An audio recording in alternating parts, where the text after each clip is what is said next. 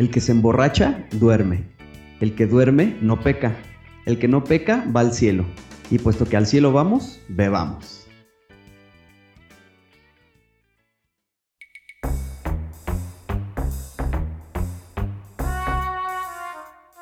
La cacería de historias continúa y no dejaremos escapar ninguna. Solo necesitamos encontrar a quien esté dispuesto a compartirlas. Justo estaba viendo estos detalles cuando se dio cuenta de algo más perturbador. Solo podía ver de su cintura para arriba. No tenían piernas. Nunca había experimentado esa sensación. Literalmente, el estadio entero retumbaba bajo nuestros pies. Una vez más, comenzó a sonar el teléfono. No quería contestar, pero el sonido me estaba volviendo loco. Por si fuera poco, en el horizonte, un rayo azota la cima de la montaña, justo en la dirección hacia donde nos dirigimos, haciendo temblar la tierra bajo nuestros pies. Soy Pablo. Yo Miguel. Y, juntos somos cazadores de historias.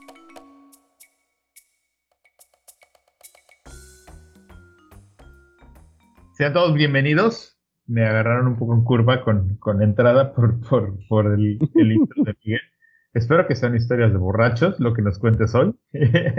si no, pues bueno, estaré un poco desilusionado. Empezamos entonces dándole la bienvenida y pues nada, estamos a, a unos días de haber pasado la Navidad y a unos días de empezar un 2024. ¿Cómo estás, Mike? Hola, ¿cómo están todos? Pues sí, eh, a prácticamente tres días más o menos de, del año nuevo, de, de que llegue el 2024, de empezar nuevas nuevas historias, nuevos planes, nuevos, muchas cosas. Y como, como bien dices y como escucharon en el intro, eh, en estas fechas eh, también no es que estemos muy alejados de, del tema, así que eh, hoy decidí o traigo tres historias que se tratan de cantinas. sí, no estaba tan equivocado entonces, pues, pues qué bueno. Pero de cuentas, creo que en esas fechas el, el consumo de alcohol se dispara. Por tanto, Totalmente. Entonces, bueno, salud. Salud, exactamente. Pues vamos a, vamos a darle y vamos a empezar con esta, esta primera historia que se llama Crónica de una cantina clandestina. El calor te llega de golpe cuando entras al salón más alejado de este lugar. Decir salón es un eufemismo, es un cuarto pintado de blanco en el que caben 30 mesas de plástico con sillas color azul. En las paredes hay tres viniles del gallo Claudio, Box Bunny y el demonio de Tasmania sosteniendo cervezas. Dos televisiones viejas, cuatro botellas de utilería de tequila y tres bolas de espejos completan la decoración. En las paredes están empotrados varios destapadores. Del lado derecho hay un mingitorio sin puertas, en el que caben dos personas. Todos pueden ver a los parroquianos que están haciendo lo suyo. El olor es como el infierno mismo. Hay un cuarto de baño para las mujeres que está cerrado. Una rocola que no deja de sonar, que te da las tres rolas por 10 pesos, con canciones norteñas, cumbias y de banda. En el lugar hay cerca de 100 personas, en diferentes niveles de ebriedad. Algunos platican, otros beben. En una mesa hay dos hombres con 24 latas de cerveza que se van terminando con asombrosa rapidez. Cruzamos el lugar con nuestra caguama en mano y nos dirigimos a la mesa más apartada. Todas las miradas se posan en nosotros, somos los nuevos ahí, y se nota. En la Ciudad de México existen muchas cantinas clandestinas, cuya ubicación va pasando de boca en boca. Algunas de ellas son casas cerradas a las que entras con clave. Hay otras que están disfrazadas de negocio legal. Conocemos una tlapalería cuyo segundo piso siempre está animado. La que visitamos está en la zona de San Ángel. Es conocida por los lugareños, pero nadie da su ubicación exacta. Está disfrazada de tienda de abarrotes en la que puedes comprar una caguama y le tienes que decir al dependiente que te la vas a tomar ahí, lo que te da derecho a vasitos de plástico.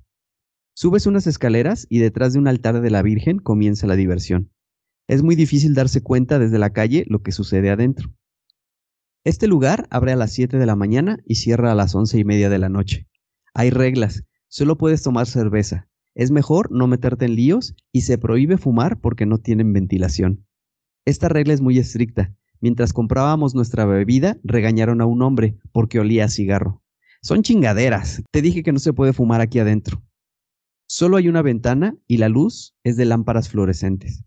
Nunca te das cuenta si afuera ya anocheció, lo cual es peligrosísimo porque el lugar es tan ameno que puedes pasar horas y horas ahí. El tiempo vuela al mismo tiempo que se termina la cebada. Si tienes hambre, la mejor opción es regresar a la tienda por una bolsa de botana. Pero vimos que dos hombres privilegiados, con trato VIP, consiguieron que les llevaran a su mesa sendos platos de caldo de pollo. Los zapatos delatan al bebedor, polvosos, de cemento. Muchos de los bebedores vienen de chambear y algunos llevan sus herramientas de trabajo. Las mujeres son en su mayoría de más de 50 años, que toman caguamas y cantan a bocajarro. Un hombre con gorro tejido y pantalón a media nalga saca a bailar a una doñita que ronda los 60. Ella acepta emocionada y después de tres canciones se comienzan a acariciar. Fuimos afortunados en encontrar lugar, pero los que no tienen dos opciones, jalarse una silla con la caguama en la mano y sentarse en medio de todos, o pedirle a algún compa que les deje compartir mesa. Todos aceptan, parece que hay un acuerdo no escrito de ser amables con los demás. Este es su lugar y no lo arruinan con discusiones.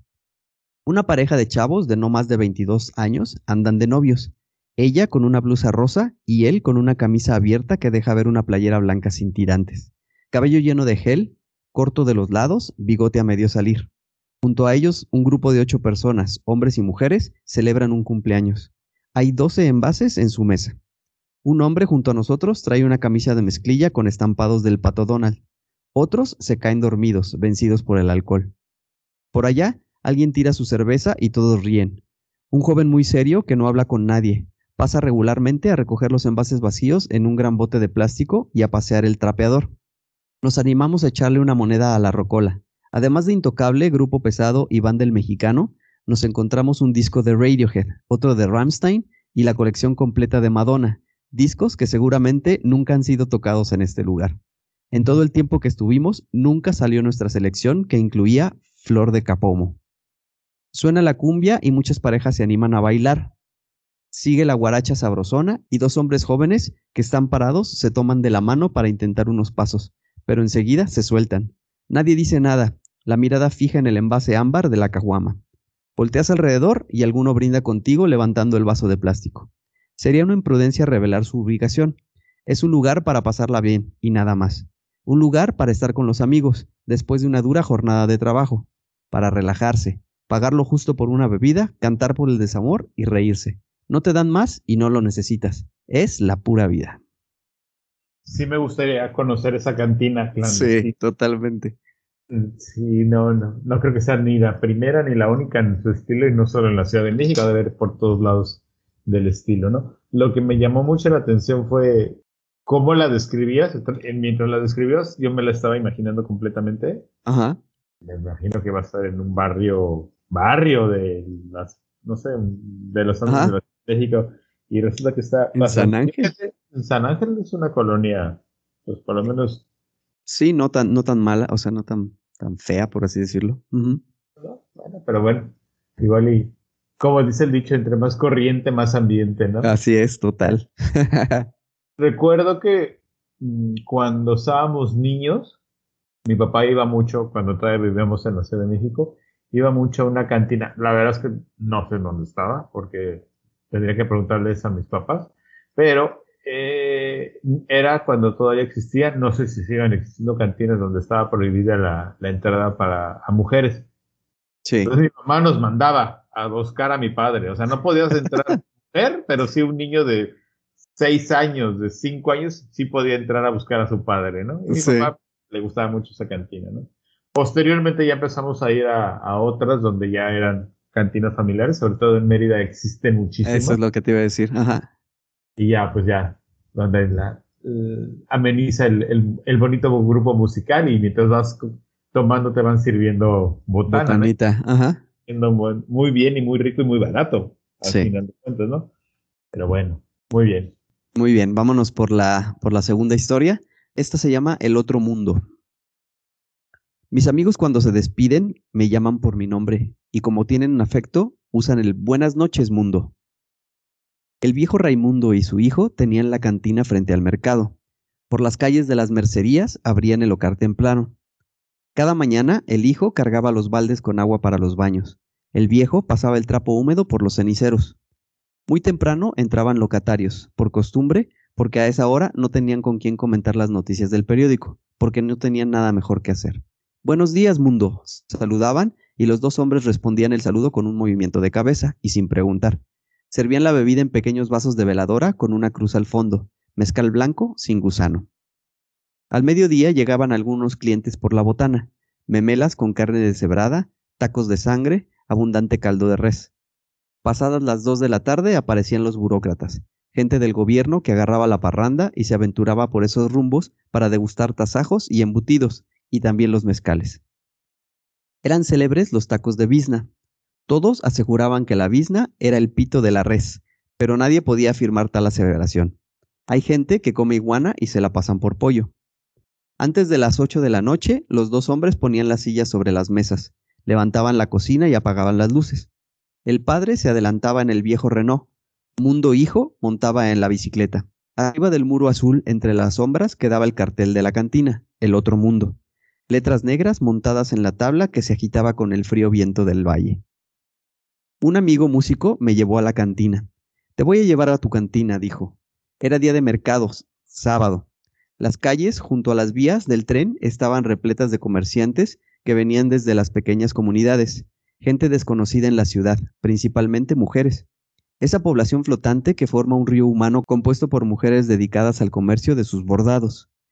Mientras mi amigo músico decía que en la cantina tenían las mejores costillas en salsa verde que había probado en la vida, llegamos al otro mundo. Nos acomodamos en una mesa junto a la ventana, protegida por barrotes de herrería. Una maceta separaba la ventana de la banqueta. Probamos los mezcales. Nos atendió Mundo Viejo, quien era el encargado de recibir a los clientes que llegaban por primera vez al establecimiento. Nos dijo la historia de la cantina, abierta por su padre, el Otro Mundo, en 1936. El padre del viejo mundo había llegado de Asturias, empujado por la guerra civil. En México tenía familiares, casó con una veracruzana. La pareja recorrió distintos estados del país, siempre buscando el clima propicio para que prosperara la cantina y su servicio de botanas. El que conocimos como Mundo Viejo nació en Puebla, ya era mexicano. Mundo Hijo nació oaxaqueño, en el año de la revuelta universitaria, en el 68.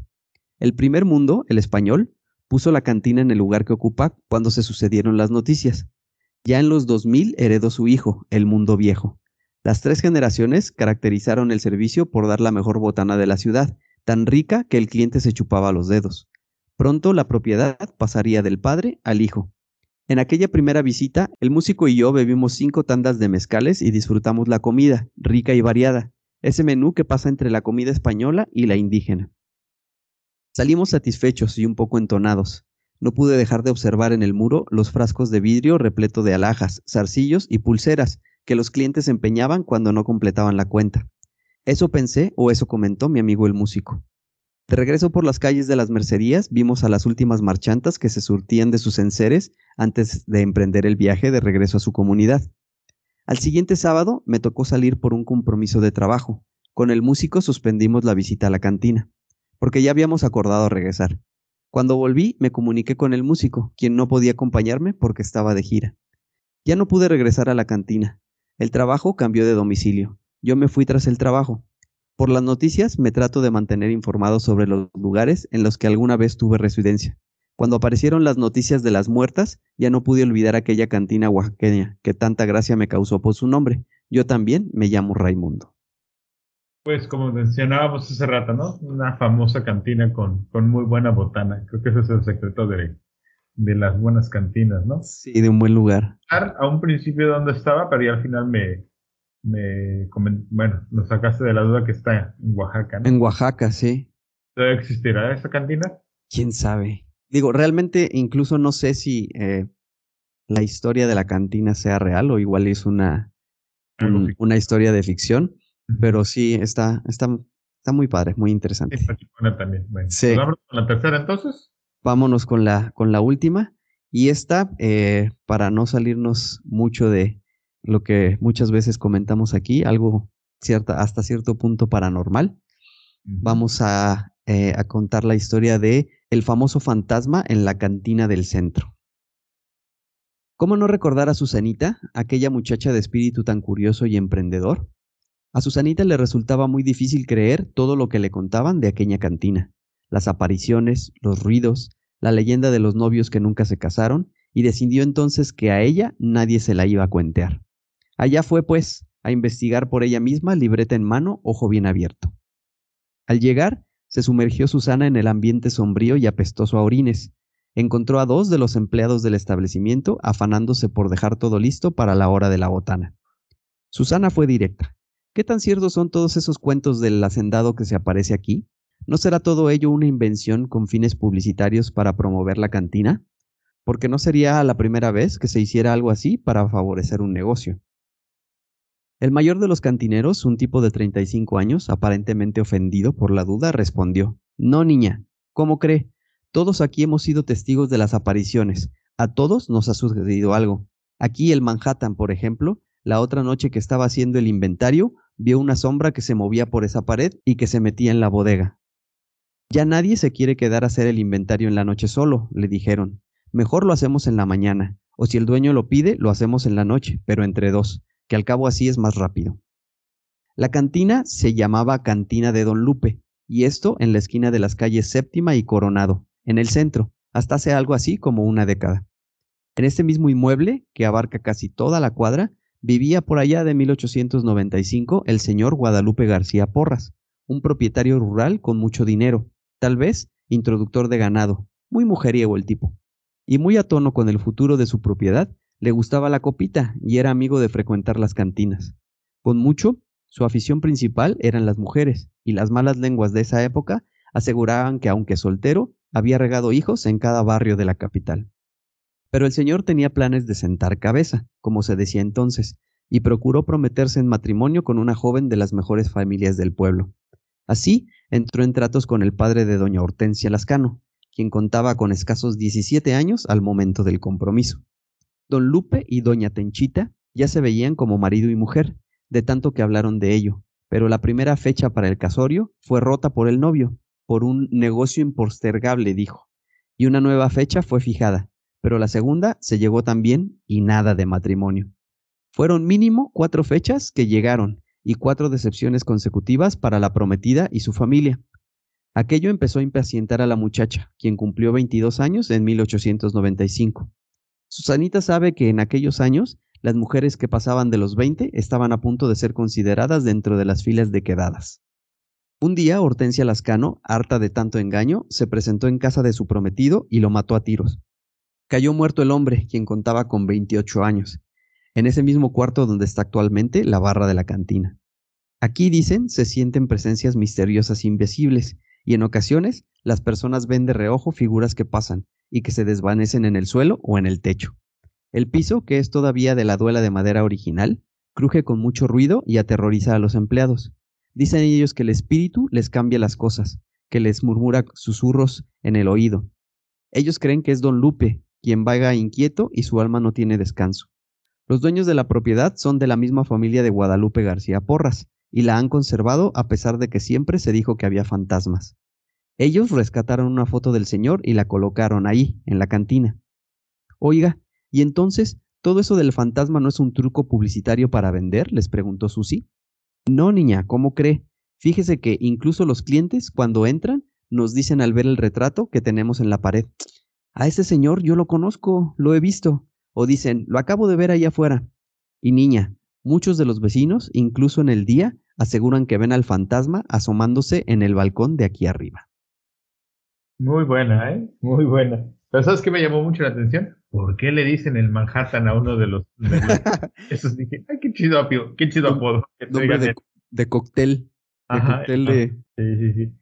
¿Esta no es en la Ciudad de México o no? No, no, tampoco dice exactamente dónde es. No, y... no estoy tan seguro porque no sé si en la Ciudad de México hayan números eh, por calles, porque ya ves que dice que está en la... En La séptima y no sé qué. Bueno, como para averiguar, ¿no? ¿Quién sabe? Y sobre la historia amorosa, eh, un poco drástica, o sea, no, no estoy tan seguro que el mandar a matar a tu prometido después de que no te cases con él es una muy buena eh, lógica de la chica, pero bueno, pues por Sí. Por algo, exactamente. Ya se, ya se consideraba quedada a sus 22 años. para esos hechos ya estaba más que quedada. Más que quedada, pero bueno. Pues creo que es muy buenas las tres historias. Muy buenas, muy buenas. Esperamos que se repitan más historias de cantina. Sí. Es, muy bueno, muy buen tema para, para platicar, ¿no? Eh, bueno, pues nada, les quiero yo, me toca dar la despedida, agradecer y pues antes de, desearles el mejor 2024, les quiero eh, hacer la invitación para que nos escuchen la próxima semana, ya en el 2024, en nuestro episodio 100. Vamos a tener una dinámica ahí un poco, pues diferente, ¿no? Al final sí vamos a contar historias, pero son historias que para algunos ya están, son conocidas, tal vez para otros no.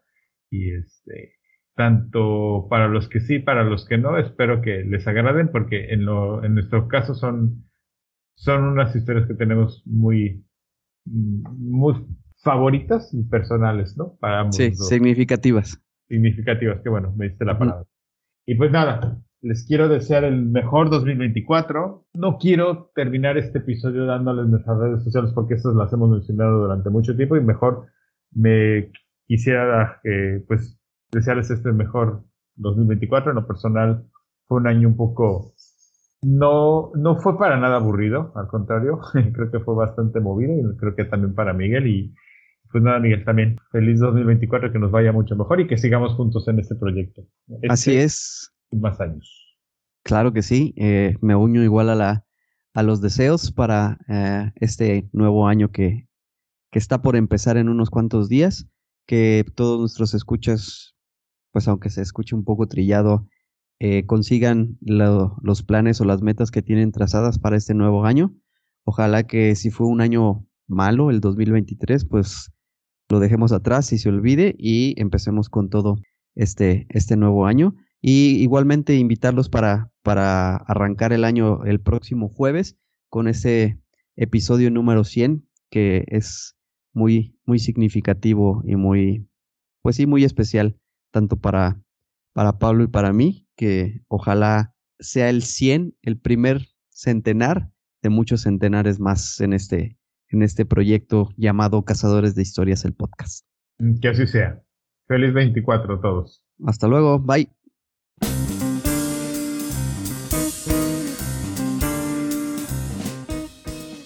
Porque la vida es una colección interminable de historias y todos tenemos una que contar, esto es Cazadores de Historias, el podcast.